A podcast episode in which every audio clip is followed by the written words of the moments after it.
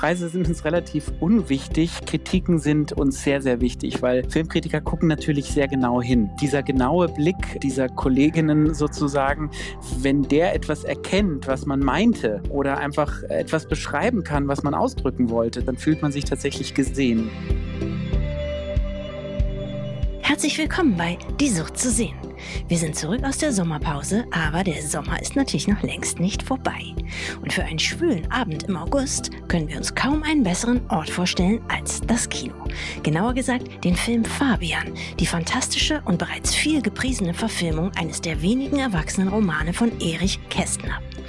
Produziert hat den Film Felix von Böhm und hier und heute wird er uns verraten, was für ein Mensch Erich Kästner war, warum die Romanvorlage, die immerhin schon 90 Jahre alt ist, so gut in unsere Gegenwart passt und inwiefern es seine Arbeit erleichtert hat, als ihm plötzlich die drei angesagtesten SchauspielerInnen Deutschlands zugesagt haben. Herzlich willkommen also bei Die Sucht zu sehen, Felix von Böhm.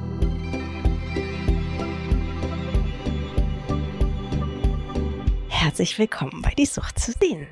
Vielen Dank. Ich freue mich, da zu sein. Du bist derzeit in Cannes. Wie verläuft denn da gerade ein normaler Tag für dich und wie nimmst du die Stimmung dort wahr? Ja, also um ehrlich zu sein, ist es ganz wunderbar, nachdem das letztes Jahr ja natürlich alles nicht stattfand, wieder hier zu sein und so das Gefühl zu haben, es geht der Branche gut, es geht den Kolleginnen gut und man geht auch wieder ins Kino, und zwar mit Maske, aber man kann wieder Leute treffen. Es ist deutlich ruhiger dieses Jahr als sozusagen im vor-vorvergangenen Jahr, aber ähm, es ist ein gutes Gefühl, die Menschen wieder zu sehen und äh, natürlich äh, sehen wir, dass vor allem die Kolleginnen aus USA und ähm, UK und China dieses Jahr nicht so stark vertreten sind. Aber so ist es ein bisschen europäischer und auch das hat seinen Reiz. Ja. Und was machst speziell du dort dieses Jahr? Also ähm, der Produzent in Cannes sieht natürlich, wenn er die Zeit hat, immer gerne Filme. Das äh, tue ich eigentlich schon immer in den Matinee-Vorstellungen. Das Tolle ist, die frühesten Filme kann man ja in Cannes um 8 Uhr morgens sehen, was sowieso für jeden Cinephilen ein Geschenk ist. In diesem Jahr bin ich äh, tatsächlich hier, weil wir einen Film in der Reihe Cannes Premiere laufen haben. Das ist eine deutsch-französische Koproduktion von dem französischen Regisseur Mathieu Amalric. Äh, in der Hauptrolle spielt die fantastische Vicky Kriebs, äh, die ja Luxemburgerin ist, aber auch äh, Deutsch spricht spricht, ähm, so auch in dem Film. Und äh, diesen Film werden wir übermorgen hier in die Premiere schicken und wir freuen uns schon sehr auf das Feedback der Presse und dann natürlich auch auf hoffentlich erfolgreiche Verkäufe. Ja. Die Sucht zu sehen, so heißt ja unser Podcast, der sich vor allem oder häufig auf Kunst, aber eben auch auf Filmkunst beziehen kann. Das Genre also, in dem du zu Hause bist. Und zwar in ziemlich vielen Funktionen. Du bist nämlich unter anderem Drehbuchautor, Regisseur, Kameramann, Produzent und du bist auch Cutter. Habe ich jetzt irgendwas vergessen? Ja, nein, das stimmt. Das ist wahr, dass ich alle Disziplinen sehr gerne habe. Beim Drehbuch bin ich sicherlich am wenigsten erfahren und erfolgreich. Es stimmt schon, dass ich bei der ähm, Serie Eden auch mitgeschrieben habe, was ein Produzent vielleicht dann und wann sowieso immer mal tut. Aber ähm, ja, diese verschiedenen Disziplinen, die mag ich auch alle sehr gerne und ich glaube, eigentlich ist es auch gut, als Produzent sozusagen alle Gewerke ein bisschen zu beherrschen denn nur dann kann man den Kolleginnen äh, der unterschiedlichen Gewerke auch vielleicht ganz gute Ratschläge geben, die jeder ja im äh, Zuge einer solchen Herstellungsphase eines Films braucht. Denn diese Filme, die entstehen ja in sehr langen Zeiträumen. Meistens arbeitet man zwei bis drei Jahre an so einem abendfüllenden Spielfilm. Und da ist es ganz gut, so ein bisschen zu wissen, was die Kolleginnen so eigentlich machen müssen und was ihr Handwerkszeug ist. Was du jetzt nicht und ich auch nicht erwähnt haben hast, was aber natürlich auch ganz wichtig ist, du bist auch ein Kollege. Du hast nämlich auch einen eigenen Kunstpodcast, auf den wir später aber nochmal zu sprechen kommen. Zuerst wollen wir heute über einen Film sprechen, den du produziert hast und der ganz fantastisch ist, nämlich Fabian, die Verfilmung eines der wenigen Erwachsenenromane von Erich Kästner. Der ist vor ziemlich genau 90 Jahren, 1931 nämlich erschienen und Regie in eurer Filmversion, es ist die zweite, es gab schon mal eine Verfilmung, Regie hat also diesmal Dominik Graf geführt.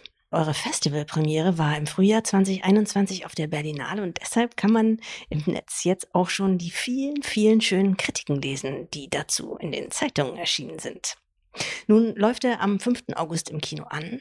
Und zunächst mal, wie erleichtert ist man nach so einer ersten guten Kritik? Welche Bedeutung hat das für dich persönlich nach all der Zeit, die es eben auch braucht, bis so ein Film, du hast gerade gesagt, zwei, drei Jahre dann einmal entstanden ist? Ja, also die Kritiken äh, waren tatsächlich sehr schön und ähm, ich glaube, Dominik und ich äh, ticken da sehr ähnlich. Preise sind uns, und es soll nicht so uneitel klingen, wie es, wie es ist vielleicht, Preise sind uns relativ unwichtig. Kritiken sind uns sehr, sehr wichtig, weil Filmkritiker, also wir sind erstens beide mit vielen Filmkritikern befreundet. Ich habe selber früher Filmkritiken geschrieben. Filmkritiker gucken natürlich sehr genau hin. Und ähm, dieser genaue Blick dieser Kolleginnen sozusagen, wenn der etwas erkennt, was man meinte oder einfach etwas beschreiben kann, was man ausdrücken wollte, dann erfreut einen das. Dann fühlt man sich tatsächlich gesehen. Also insofern waren wir nach dem positiven Pressefeedback ähm, sehr, sehr erleichtert und gleichzeitig bin ich natürlich als Produzent jetzt vor dem August ähm, sehr aufgeregt und hoffe, dass der Film dann auch an der Kasse äh, funktioniert. Gar nicht nur aus wirtschaftlichen Gründen, sondern weil man natürlich will, dass man äh, möglichst viele Menschen erreicht. Ja. Was tut der August für das Gelingen äh, eines Filmstarts? Ist das ein, ein Monat, in dem Filme gut starten oder kann man das eigentlich gar nicht so pauschal sagen, vor allem nicht nach dieser langen Corona-Phase jetzt? Das kann man eigentlich nicht so pauschal sagen. Wir können ganz glücklich sein, dass die EM äh, vorbei ist. Fußball ist immer ein großes Konkurrenzprogramm. Wir können hoffen, dass es ein möglichst heißer August wird und es die Menschen in klimatisierte Kinosäle treibt. Per se ist ein Sommermonat nicht unbedingt der beste Kinomonat. Gleichzeitig ist es aber so, dass wir jetzt einen solchen Filmstau haben und insbesondere die Blockbuster aus den USA, die stehen quasi Schlange und warten darauf im, im besten Startmonat, nämlich Ende September September, Anfang Oktober zu starten, sodass wir mit unserem Verleih entschieden haben, jetzt direkt sozusagen in der ersten Charge mitzustarten mit Fabian und in den ersten Monaten, wenn die Cinephilen, die vielleicht lange, lange die Leinwand vermisst haben, endlich wieder ins Kino gehen können. Gleichzeitig mit genügend Risikoabstand äh, zur Eröffnungsphase, die ja sehr erfolgreich jetzt geklappt hat. Also insofern sind wir ganz optimistisch, dass es vielleicht auch an den Kinokassen klappen könnte. Wir starten mit 90 Kopien in jeder ähm, deutschen Kulturmedien Metropole ist auf jeden Fall was dabei für cinephile Kinoleute. Also ihr könnt online natürlich die Kinos rausfinden, wo der Film läuft. Und ich hoffe sehr, dass ihr in rauen Scharen kommen werdet. Für die, die Fabian das Buch nicht im Deutschunterricht durchgenommen haben, erzählen wir doch noch mal schnell, was das für ein Buch ist. Möchtest du den Inhalt kurz zusammenfassen? Das kann ich gerne machen. Es ist gar nicht so leicht, weil Erich Kästner selbst sagte, es ist eigentlich ein Buch ohne Plot, was natürlich eine starke Ausgangsbedingung für einen Spielfilm ist, denn der sollte möglichst einen Plot haben. Erst recht, wenn er äh, drei Stunden lang ist, wie unser Film. Ja. Ich glaube, wir haben das am Ende geschafft, zusammen mit dem äh, Drehbuchautor Konstantin Lieb und auch dem Co-Autor Dominik Graf und vor allem dem Regisseur Dominik Graf dann einen Plot äh, zu erzählen und haben gleichzeitig aber das Fragmentarische dieses Romans aufrechterhalten. Aber um die Frage konkret zu beantworten. Im Zentrum der Geschichte äh, steht der namengebende Jakob Fabian, ein junger Werbetexter, der so die Welt und sein Umfeld betrachtet. Wir haben die ausgehende Weimarer Republik. Man merkt also, in der Gesellschaft liegt einiges im Argen. Es sind vielleicht bestimmte Sicherheiten weggebrochen, die es noch vor äh, etwa zehn Jahren in der Gegenwart unseres Protagonisten gegeben hat. Und ähm, Fabian lernt eine fantastische junge Frau kennen, Cornelia Battenberg. Beide wollen die Liebe Liebe. Und äh, beide stellen fest, dass das mit der Liebe gar nicht so einfach ist. Das ist eigentlich ein Teil der Geschichte, die dann insbesondere von unserem Drehbuchautor auch nochmal sehr ins Zentrum gerückt wurde. Und dann geht es neben der Liebe aber auch noch um eine ganz großartige Freundschaft, um die Freundschaft zwischen Jakob äh, Fabian, bei uns gespielt von Tom Schilling, und seinem besten Freund Labude, gespielt von Albrecht Schuch. Und ähm, es geht sozusagen um Liebe, um Freundschaft, und das alles vor dem Hintergrund politisch bröckeliger Verhältnisse und auch sozial bröckeliger Verhältnisse. Wie kann man es schaffen, die persönlichen Verhältnisse zu Menschen, die man liebt und mit denen man befreundet ist, durch so unstete Zeiten wie das Berlin von 1931 zu schiffen und dabei alles zu sehen, was vielleicht auch nicht so gut läuft. Und das ist die große Frage, ob Fabian das immer sieht. Ja. Genau, es geht äh, viel um Fragen, hast du schon gesagt, wie auch äh, um die, wie man sich denn eigentlich zu verhalten hat gegenüber unübersichtlichen Zeiten. Dieses Verhalten wird exemplarisch vorexerziert anhand der drei Hauptfiguren. Du hast sie schon genannt, da ist einmal Jakob Fabian, sein Freund Labude und sein Love Interest Cornelia. Labude kämpft leidenschaftlich für bessere Verhältnisse und zerbricht daran. Äh, Cornelia verrät ihre Liebe, Fabian, passt sich opportun an die Verhältnisse an, sie möchte Schauspielerin werden und prostituiert sich, muss man sagen, ähm, geht ein Verhältnis ein mit einem reichen Filmproduzenten, der ihr dann hilft, große Karriere zu machen in Babelsberg. Und nun der dritte Fabian selber beobachtet und reflektiert, bis ihm letztlich seine moralische Integrität zum Verhängnis werden soll. Wie wollen wir natürlich noch nicht spoilern für die, die den Stoff noch nicht kennen. Wer möchte ich sein von diesen dreien? Diese Frage ist gar nicht so einfach zu beantworten, wenn man sieht, wie das Schicksal jeden von ihnen behandelt. Soll man sie überhaupt beantworten? Ja, ich möchte da vielleicht auch gleich einhaken. Ich weiß gar nicht, ob äh, sich Cornelia wirklich prostituiert. Das, was sie tut und was sie auch Fabian gegenüber tut, ist eigentlich das Vollziehen ihres Vertrags. Es gibt ja diese Stelle, wo sie einen Vertrag aufsetzt und schmunzelnd zu Fabian sagt, ich habe einen Vertrag für uns aufgesetzt. Und in dem steht, ich, Jakob Fabian, werde Cornelia nie im Wege stehen, wenn es um ihre Karriere geht. Also man kann Cornelia auch gar nicht so sehr als Slut, das wäre jetzt die äh, verkürzte Variante dessen, was du gerade zusammengefasst hast, lesen, sondern durchaus auch als eine sehr emanzipierte Frau, die halt weiß, was sie sich nehmen muss und die, auch da zitiere ich sie, wie sie selber im Film sagt, den Ausspruch äh, bringt, was tun sprach Zeus, wir haben beide kein Geld. Also die beiden versuchen sich ja, wie es Kästner sagen würde, auch aus dem Dreck herauszuziehen. Und bei Kästner heißt es dann, man kommt nur aus dem Dreck, wenn man sich dreckig macht. Also, und das ist eigentlich vielleicht die etwas positivere Lesart dessen, was Cornelia da macht. Und um die Frage zu beantworten, wer von den dreien man sein will, ich glaube, es geht in dem Roman wie auch in dem Film ganz klar um dieses ambivalente Verhältnis, das die Figuren zueinander, aber auch zum Leben haben und das den Zuschauer natürlich in, immer in diese zweifelnde Rolle selber, in diese unbehagliche zweifelnde Rolle immer bringen will. Also ich glaube, wenn man aus dem Kino rauskommt, ist man auch immer ein Stück weit geplättet, weil in all das, was man gesehen hat und all das, wie sich die Figuren dazu verhalten haben, man darf, ohne es vorwegzunehmen, sagen, dass Bude nicht lebendig aus dieser Geschichte herauskommen wird, weil einen all das irgendwo plättet. Ja, ich habe gedacht, äh, als ich das sah, ich komme gleich noch drauf, dass es mehrere ja, Hinweise, Winks auf die Jetztzeit gibt, aber ich habe äh, eigentlich gedacht, das ist am ähnlichsten zur Jetztzeit das Gefühl, dass es da draußen Widersprüche gibt, die über Kompromisse und seien sie noch so groß gar nicht mehr aufzulösen sind. Ja, das ist sicherlich der Versuch. Also diese Widersprüche oder auch die Ambivalenzen von Gefühlen überhaupt mal, mal wieder ernst zu nehmen, das steckt da sicherlich drin. Und das ist, ist schön, dass du das sagst, weil ich glaube auch, das ist mit das Aktuellste dieses Films. Es gab so ein paar Fragen immer wieder, die jetzt auch im Zuge der Presse kamen. Wie viel hat die Weimarer Republik mit der Gegenwart zu tun? Da kann man eigentlich relativ klar sagen, die hat sehr wenig damit zu tun. Ja?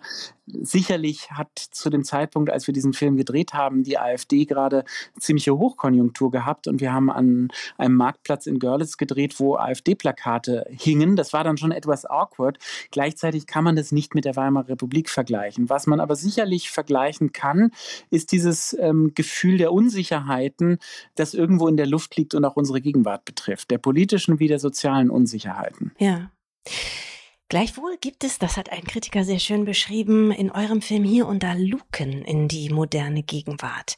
Die erste Szene, die ist gleich ganz furios, die spielt in der Berliner U-Bahn von heute und diese Szenerie morpht dann gewisserweise in die Gegenwart der frühen 30er optisch. Ja, er geht eine Treppe hoch, die Kamera fährt die Treppe hoch und plötzlich ist man in den 30er Jahren.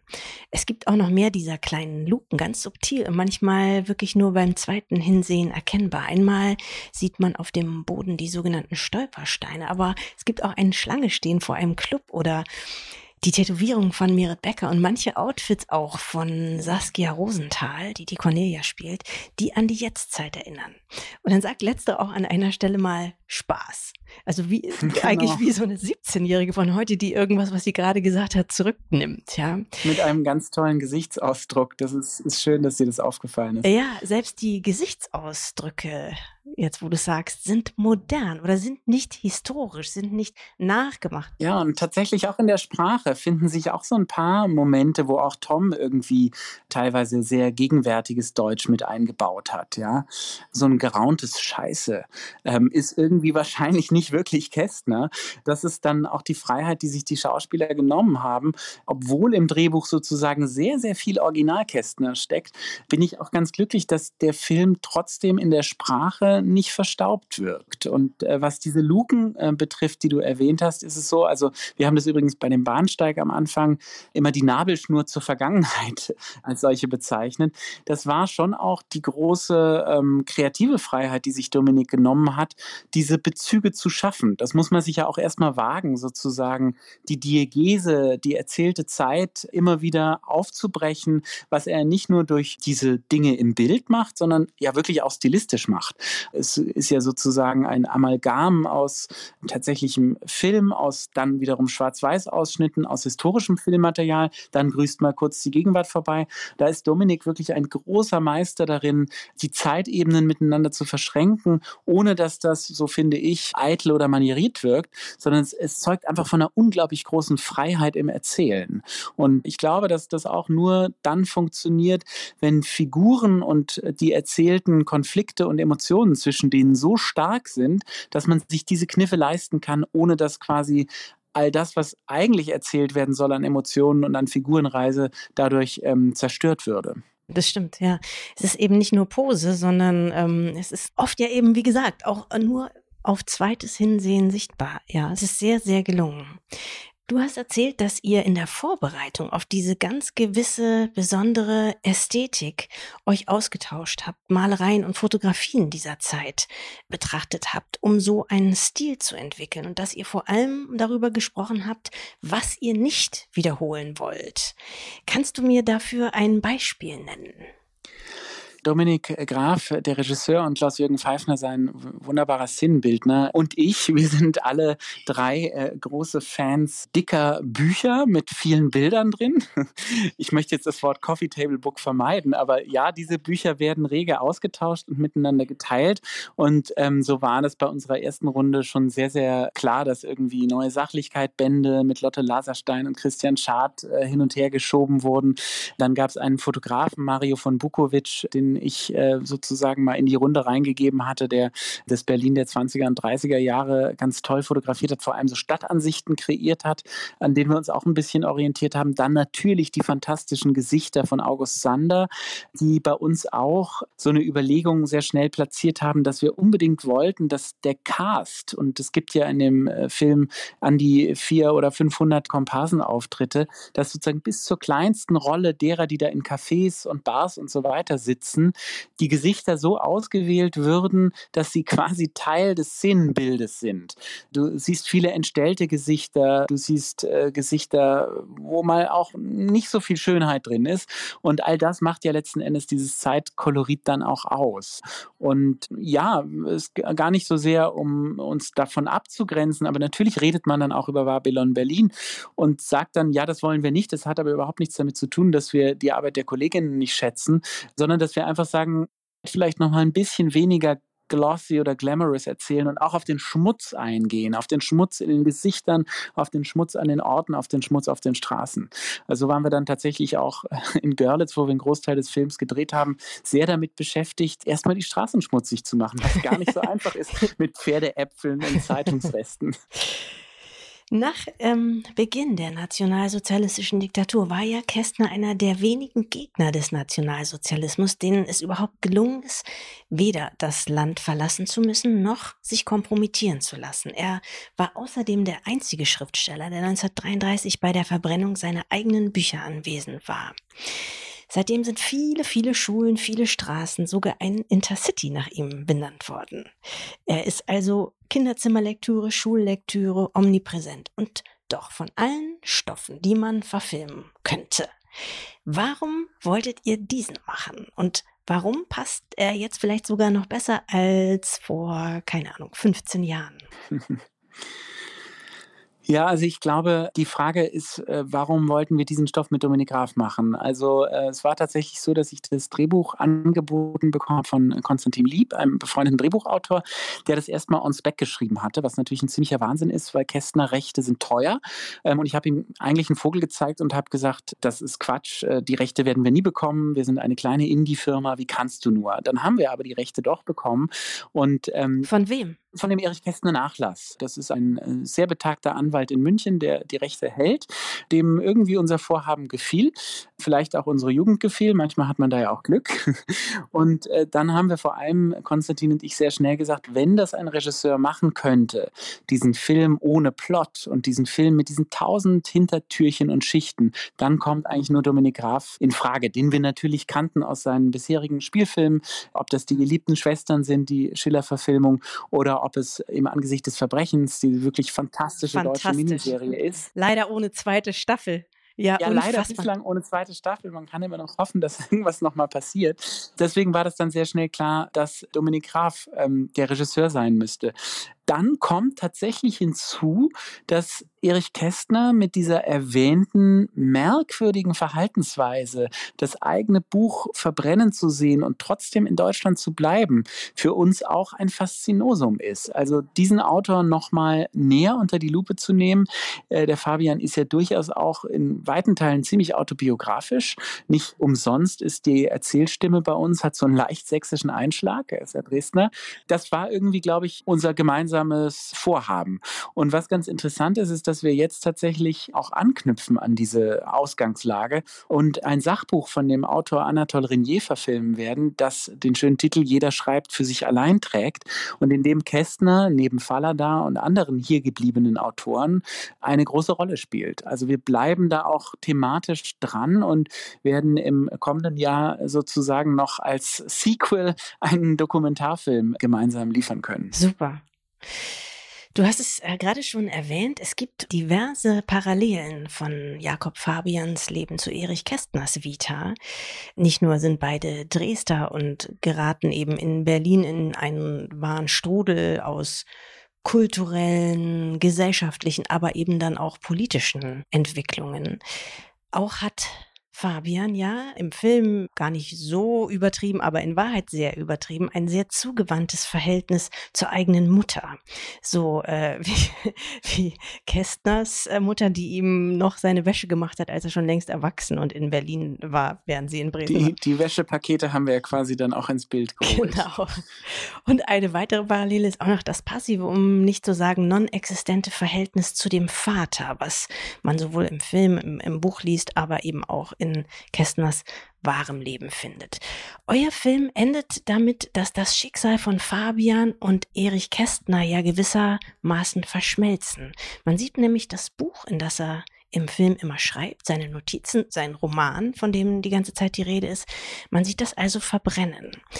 Denkst du, dass Kästner mit dieser Vermischung zufrieden gewesen wäre von Werk und Autor? Ist natürlich jetzt hypothetisch du hast ihn nicht gefragt, wir können ihn nicht mehr fragen, aber ist das wohl in seinem Sinne? Ja, das ist, ähm, ist die Frage, das, das ist hypothetisch. Ähm, ich denke schon, und das ist auch von Sven Hanuschek, dem großen äh, Kästner-Biografen, sozusagen verbrieft, dass äh, im Fabian einfach sehr viel Kästner steckt. Ja, es bleibt äh, trotz allem natürlich eine Romanfigur und es bleibt ein fiktives Berlin letzten Endes, aber ja doch eins, was Kästner auch unmittelbar nach seiner Ankunft aus Dresden erlebt hat. Und diese Unmittelbarkeit dessen, was da auf Fabian einprasselt, die kann man schon so lesen wie ein Tagebuch eines jungen, in Berlin gestrandeten Autors, der dann Erich Kästner wurde. Also ich glaube, dass das eigentlich eine ganz gute und, und auch irgendwo verständliche Lesart ist. Ja. Hat er sich eigentlich jemals dazu geäußert, dazu, dass er anwesend war, als seine Bücher verbrannt wurden? Er hat sich sehr spät dazu geäußert. Ich kann dir jetzt leider die Stelle nicht zitieren. Das ist eine, ähm, eine Rede, aus dem, äh, die er beim Pen Club gehalten hat. Die wird auch in unserem Dokumentarfilm eine Rolle spielen. Äh, müsste ich jetzt nachschauen, um das genau zitieren zu können. Ja, aber es ist nicht wirklich eindeutig geklärt, ob er jetzt einen Roman daraus machen wollte oder, oder was das eigentlich war. So richtig Frieden geschlossen hat er damit sicherlich nicht. Es gibt ja dieses Diktum der inneren Emigration, die dann äh, Kästner auch äh, zugeschrieben wurde, wo wir jetzt, da wir diesen Dokumentarfilm gerade machen, den ich erwähnt habe, merken, dass dieses eigentlich nur eine ja, These oder eine Betitelung ist, das, was eigentlich unverständlich ist, dem irgendwie einen Namen zu geben. Also natürlich gibt es keine innere Emigration. Das ist ein merkwürdiges Diktum und zeigt, wie verquast und auch wie schwierig es wahrscheinlich für all die hier gebliebenen Autorinnen war, einerseits da bleiben zu wollen, aus welchen Gründen auch immer, sei es, dass sie Karriere gemacht haben, sei es, dass sie einfach nicht von der Scholle konnten, ja, und andererseits natürlich dadurch mit einem System verbunden zu sein, was wir aus unserer heutigen Perspektive ganz klar klar bewerten, beurteilen und verurteilen können und müssen, die allerdings in ihrer Gegenwart ja auch zumindest am Anfang nicht wissen konnten, was es eigentlich genau damit auf sich haben würde. Also Hannah Arendt hat äh, den schönen Satz formuliert, dass sie überhaupt nicht, also dass sie gar nicht verstehen kann, wie die Intellektuellen sozusagen aus dem Nazitum immer noch was Neues machen konnten, gedanklich. Und es ist ver brieft, dass sie das konnten. Also, dass manche darin eben dann auch das tausendjährige Reich gesehen haben, dass es äh, Gottlob nicht wurde. Ja. Ihr hattet für ähm, den Film Fabian ja ein vergleichsweise schmales Budget von 4 Millionen Euro. Schmal, also es klingt, ist natürlich sehr viel Geld, aber es ist schmal, weil es ja nun mal auch ein historischer Film ist. Andererseits konntet ihr mit Tom Schilling und Albrecht Schuch und Saskia Rosendahl die derzeit wohl begehrtesten Schauspieler Deutschlands verpflichten. Macht so ein Line-up die Produktion denn dann auch etwas leichter oder läuft das leider gar nicht so Hand in Hand? Na, sicherlich ist es so, dass die Kombination aus Stoff, also in dem Fall Erich Kästner als Vorlage, einer fantastischen Regisseur, Regie, Dominik Graf, und diesem Topcast, den du gerade erwähnt hast, die Finanzierbarkeit eines Stoffes leichter macht. Trotz allem ist es so, dass äh, wir in Deutschland eine Situation haben, in der Arthouse-Filme eigentlich fast so eine budgetäre gläserne Decke haben. Und die liegt so in etwa bei 5 Millionen Euro. Das liegt einfach daran, dass sie erwartungsgemäß nicht äh, deutlich mehr an der Kasse einspielen werden. Das heißt, das ist irgendwie wie so ein Deckel. Und leider fehlte bei uns tatsächlich am Ende noch ein bisschen Geld, weil wir eine Förderung nicht bekommen hatten. Aber natürlich sagt man da nicht, man macht den Film jetzt deswegen nicht. Man macht ihn natürlich trotzdem. Und wir konnten auch, muss man sagen, mit dem wirklich tollen Ensemble rund um Dominik Graf, die alle sehr, sehr fair ihre Gagen verhandelt haben, dann Lösungen finden, dass wir es mit diesem tatsächlich schmalen Budget schaffen konnten, einen doch sehr auch im Bild reichhaltigen 180 Minuten zu produzieren. Ja. Auch dein Vater, Felix, ist ja ein prominenter Publizist, Regisseur und legendärer TV-Interviewer, Gero von Böhm nämlich, sicherlich ganz vielen bekannt äh, durch seine Dreisat-Interviewsendung Gero von Böhm begegnet. Hat man da als Sohn gleich mal eine größere Nähe zur Kamera, zu bekannten Menschen und zum Geschichtenerzählen? Auf jeden Fall glaube ich, man hat eine geringere Berührungsangst. Und ähm, ich glaube, dass meine beiden Eltern, meine Mutter ist ja Produzentin, auch wenn die beiden nie wollten, dass ich Filme machen würde. Ich habe viele, viele Architekturbücher bekommen, äh, damit das bloß nicht passieren würde, denn es ist einfach verdammt hart und schwer, äh, da Fuß zu fassen. Die haben mir den Mut mitgegeben, auf Menschen zuzugehen und, und sicherlich auch das Interesse, sich für Menschen zu interessieren und eine gewisse Neugierde. Also insofern glaube ich, dass die Nähe zur Kamera gar nicht so entscheidend war, sondern vor allem das Interesse für Menschen und den Mut, auf Menschen zuzugehen. Ja. Wir haben es eingangs schon erwähnt, du bist unglaublich breit aufgestellt. Nicht nur hast du einen eigenen Podcast, Kunstpause heißt er. Vielleicht erzählst du uns da noch was darüber? Ja, das ist ein ganz kleiner Podcast, den ich ähm, sozusagen ehrenamtlich für die Freunde der Nationalgalerie ins Leben gerufen habe. In der Kunstpause äh, wollen mein Kollege Michael Krieger und ich vor allem junge, kunstaffine Menschen ähm, ein bisschen mal ins Rampenlicht stellen, die vielleicht noch nicht so super prominent sind, aber ähm, durchaus schon was auf die Beine gestellt haben. Die laden wir regelmäßig ein und sprechen mit ihnen über Werke der Nationalgalerie, insbesondere über Ankäufe der Freunde der Nationalgalerie und äh, sprechen dann aber auch auch über ihr Metier und was das mit Kunst zu tun hat. Und das geht querbeet, das geht von Personalerinnen wie Antonia Josten über eine Gründerin der Biermarke Berlo, äh, Katharina Kurz, bis hin zu jungen Galeristinnen und Sammlerinnen. Die stehen bei uns im Zentrum. Das alles unter dem wunderbaren Titel Kunstpause. Und auch dein nächstes anderes Projekt wird von Kunst handeln. Aktuell arbeitest du nämlich zusammen mit der Autorin und Kunstkritikerin Silke Hohmann an einer vierteiligen Serie über den Kunstmarkt für Artistas. Was kann man darüber schon verraten? Ja, das ist ähm, ein sehr schönes Projekt und ähm, Silke und ich sind sehr glücklich, dass wir das bei Arte unterbringen konnten. Das ist nämlich gar nicht so einfach, weil wir kunstaffinen Menschen denken immer, wir seien der Nabel der Welt, aber äh, es müssen sich ja auch noch andere dafür interessieren. Und äh, was wir jetzt in dieser Serie versuchen, ist wirklich mal die gesamte Wertschöpfungskette zu beleuchten und sicherlich auch zu erklären und auch zu hinterfragen, ob das eigentlich alles so richtig läuft, wie es läuft. Also ganz grob gesagt, ähm, begleiten wir einen Kunst Kunstwerk in seiner Werdung und auch in seiner Preisfindung und erklären mal, wie entstehen eigentlich Preise und wie stehen, entstehen Moden und wie entsteht ein Hype, wie funktioniert das auf dem Primär- und auf dem Sekundärmarkt und ähm, wollen da mal so ein bisschen erklären, wie eigentlich der Kunsthandel läuft. Und im Zentrum dieser Serie stehen drei aktuelle sehr spannende Positionen. Das ist einmal Alicia Quade, dann Anne Imhoff und der ghanesische Künstler Amoako Boafo. Und das sind drei sehr unterschiedliche Phänomene Phänomene, die äh, man gut sozusagen unter der Folie des Kunstmarktes äh, beleuchten kann. Mhm. Und wann können wir das wohl sehen? Muss wahrscheinlich erstmal gedreht werden jetzt, oder? Das ist schon weitestgehend gedreht. Wir warten jetzt noch auf die hoffentlich stattfindende Art Basel in Basel. Das wäre sozusagen unser letzter Drehtag und die Serie wird dann im kommenden Frühjahr auf Arte zu sehen sein. Okay, schön. Welches äh, als kunstaffiner Mensch, Felix, ist denn wohl dein Lieblingsmuseum? Das ist eine große Frage.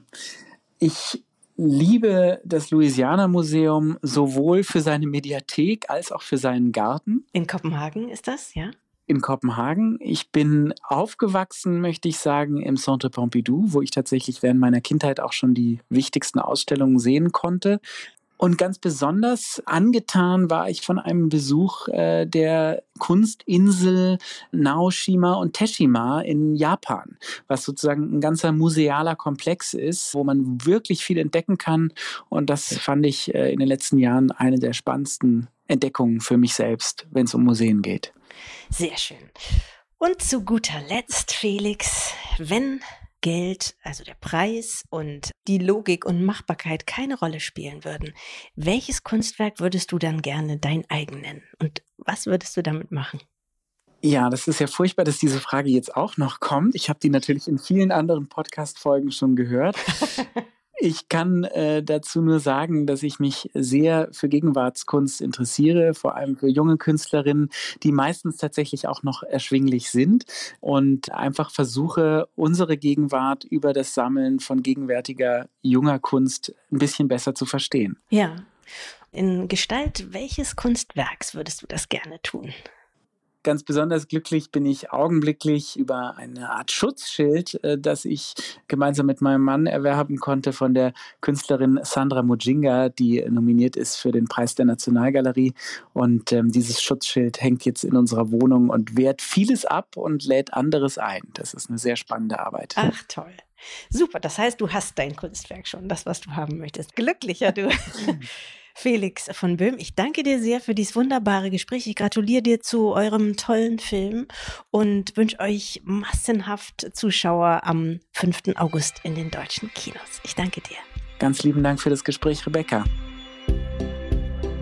Das war die Folge 29 von Die Sucht zu sehen mit Felix Böhm. Wir freuen uns schon auf unsere nächsten Gäste und natürlich auf Sie. In zwei Wochen wieder neu auf griesebach.com, Spotify, Apple, YouTube und überall, wo es Podcasts gibt.